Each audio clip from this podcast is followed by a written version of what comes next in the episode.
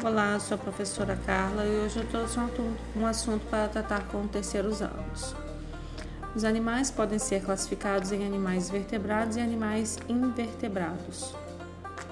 Os animais vertebrados se destacam pela presença de medula espinhal e coluna vertebral. O grupo dos animais vertebrados está dividido em cinco grandes grupos: o grupo dos peixes, o grupo dos répteis, o grupo das aves, o grupo dos mamíferos e o grupo dos anfíbios. Após o estudo dos animais vertebrados, estudaremos o grupo dos animais invertebrados.